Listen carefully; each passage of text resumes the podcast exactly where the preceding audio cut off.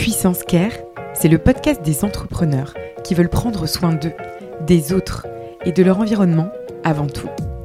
À l'heure de la surperformance, de la visibilité, de la productivité, les entrepreneurs rencontrent de nombreuses difficultés sans jamais pouvoir en parler ou se confier. Il est temps de lever le voile sur l'un des mots de notre siècle. Ici Pauline Tréquesser pour Puissance Care. Bon épisode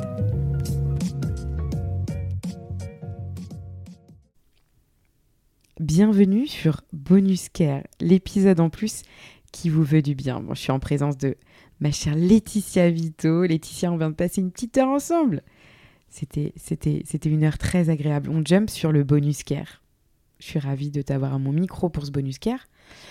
Alors Laetitia, on a décidé de parler pour ce Bonus Care de, du tabou autour de la santé mentale des entrepreneurs un peu autour de, un peu autour de ce sujet-là.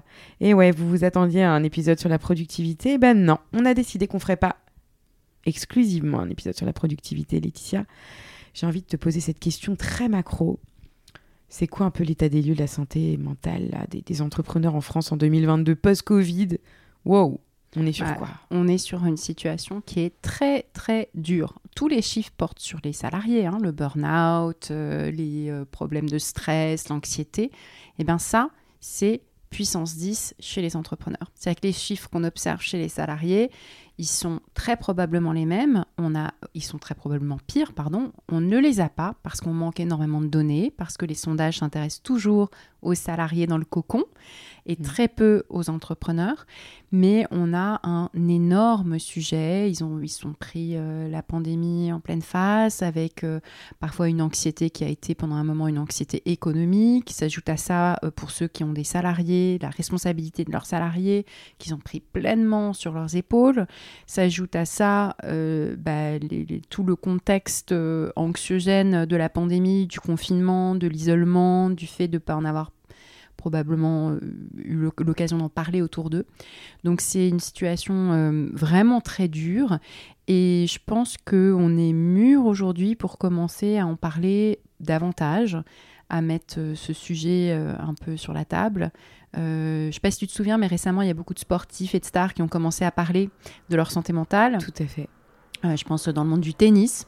Oui. Et les entrepreneurs aujourd'hui, il faut qu'ils cassent ce tabou de ne pas en parler. Il y a la question, bien sûr, alors on parle plus facilement du stress, hein, parce que le stress, c'est aussi une espèce de...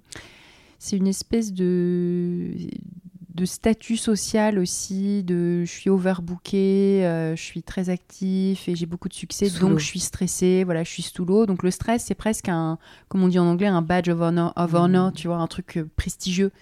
Donc ça, ça, ils le disent, qu'ils sont stressés. Oh, stress, oui.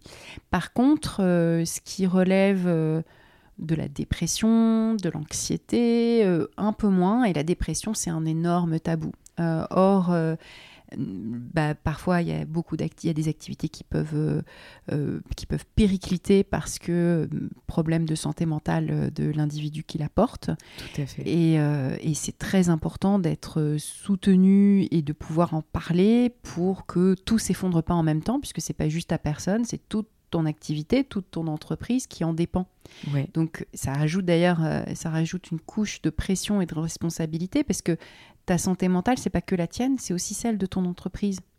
C'est la santé de ton entreprise en même temps. Si et si ça va pas, et si tu es déjà anxieux et qu'en plus tu sais que toute ton activité va s'effondrer, et si en plus tu as une famille qui en dépend, ou si en plus tu as des salariés qui en dépendent, bah, c'est encore pire. Donc c'est une pression énorme. Et ça explique aussi que c'est si difficile, si difficile d'en parler, parce que si tu as des gens qui, qui dépendent de toi, tu peux pas leur dire que tu es fragile. Oui. Tu peux pas. Et d'ailleurs, c'est pas forcément une bonne idée de dire à ton salarié, au fait, euh, je suis dépressif. Non, il y a d'autres gens à qui il faut aller voir pour parler euh, d'une éventuelle dépression.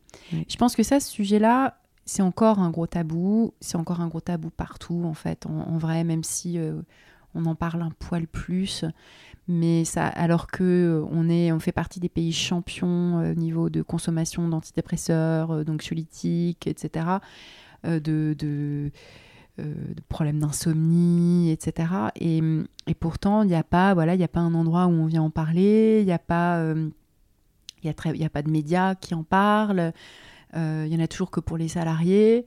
Euh, donc, euh, je pense qu'il est temps d'en parler davantage, quoi. Et, Ouais. et la dépression, c'est un truc très courant. On est tous confrontés, soit soi-même, soit un proche, Mm. dans ta famille, dans ton univers proche. En fait, pratiquement personne n'y échappe.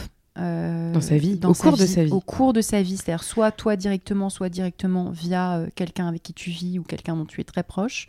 Tu n'y échappes pas. Et on n'est pas armé pour savoir ce que c'est, pour savoir comment on en parle, comment on la traite, et pour euh, être accompagné euh, quand, euh, quand c'est le cas. Mais pourquoi l'entrepreneur, il a autant de mal à parler de sa santé mentale, en fait? Aux yeux des gens, aux yeux de tous, de l'externe.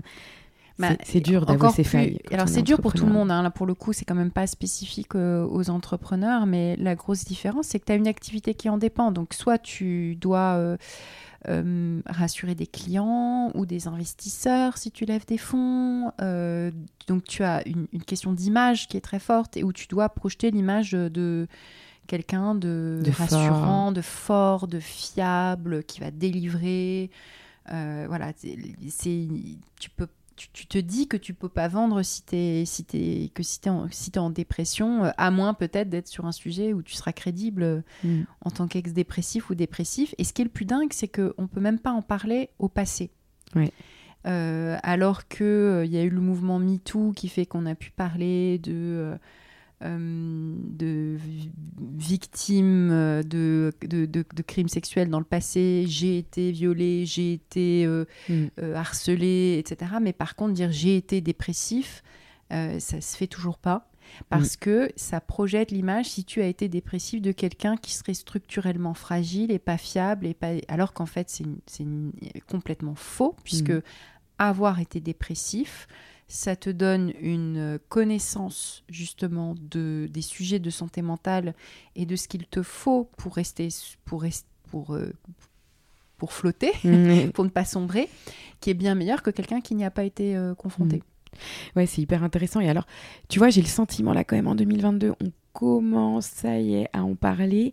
Alors, je sais pas ce que tu en penses, mais je, trouve sur LinkedIn, là, par exemple, il y a un truc euh, où euh, tout le monde commence un peu à parler de, ces sujets-là. Les gens, euh, je sais pas, euh, se libèrent la parole un peu sur ce sujet. Est-ce qu'on est qu'on n'est pas en train de commencer à lever les tabous, à oser dire, mais même plus largement euh, que la santé mentale, sur la santé tout court, euh, la santé de la femme, les difficultés post-accouchement, post-partum. Enfin, mais Oui. on va rester sur la santé mentale. Je suis- Mais tu as raison, le Mais- deuil, les fausses Ouais. couches, l'endométriose, on voit Ouais. bien tous les sujets qui émergent et ça donne de l'espoir de voir qu'il y a quand même des tabous qui sont en train d'être cassés, le Ouais. fait que voilà, il y a une espèce de MeToo de la santé mentale ou en tout cas de, la douleur et de la souffrance. Mais le problème de LinkedIn, c'est que c'est quand même un peu un, c'est quand même un peu une vitrine euh, où euh, il y a une forme de surenchère et où tu te demandes s'il n'y a pas euh, voilà, un storytelling très travaillé finalement pour te dire que celui qui sera le plus fort, c'est celui qui arrive le mieux à parler de sa vulnérabilité. Ouais. Et où finalement, ce qu'il en reste, c'est une image de force, c'est pas une image de vulnérabilité. Ouais. Puisque tu as été super fort pour euh, en parler hyper bien et avoir euh, mi- 10 000 likes. euh, et, C'est euh, super. et ça met une... Enfin, c'est...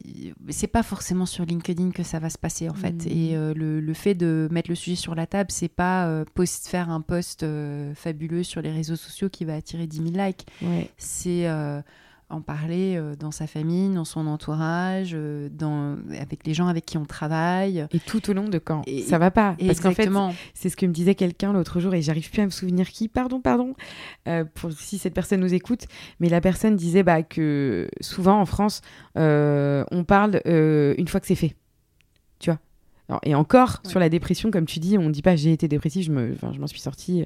C'est en fait on n'en parle pas quand ça va pas. C'est que après, une fois qu'on est ressorti vainqueur ou que ça va mieux, qu'on dit il m'est arrivé ça.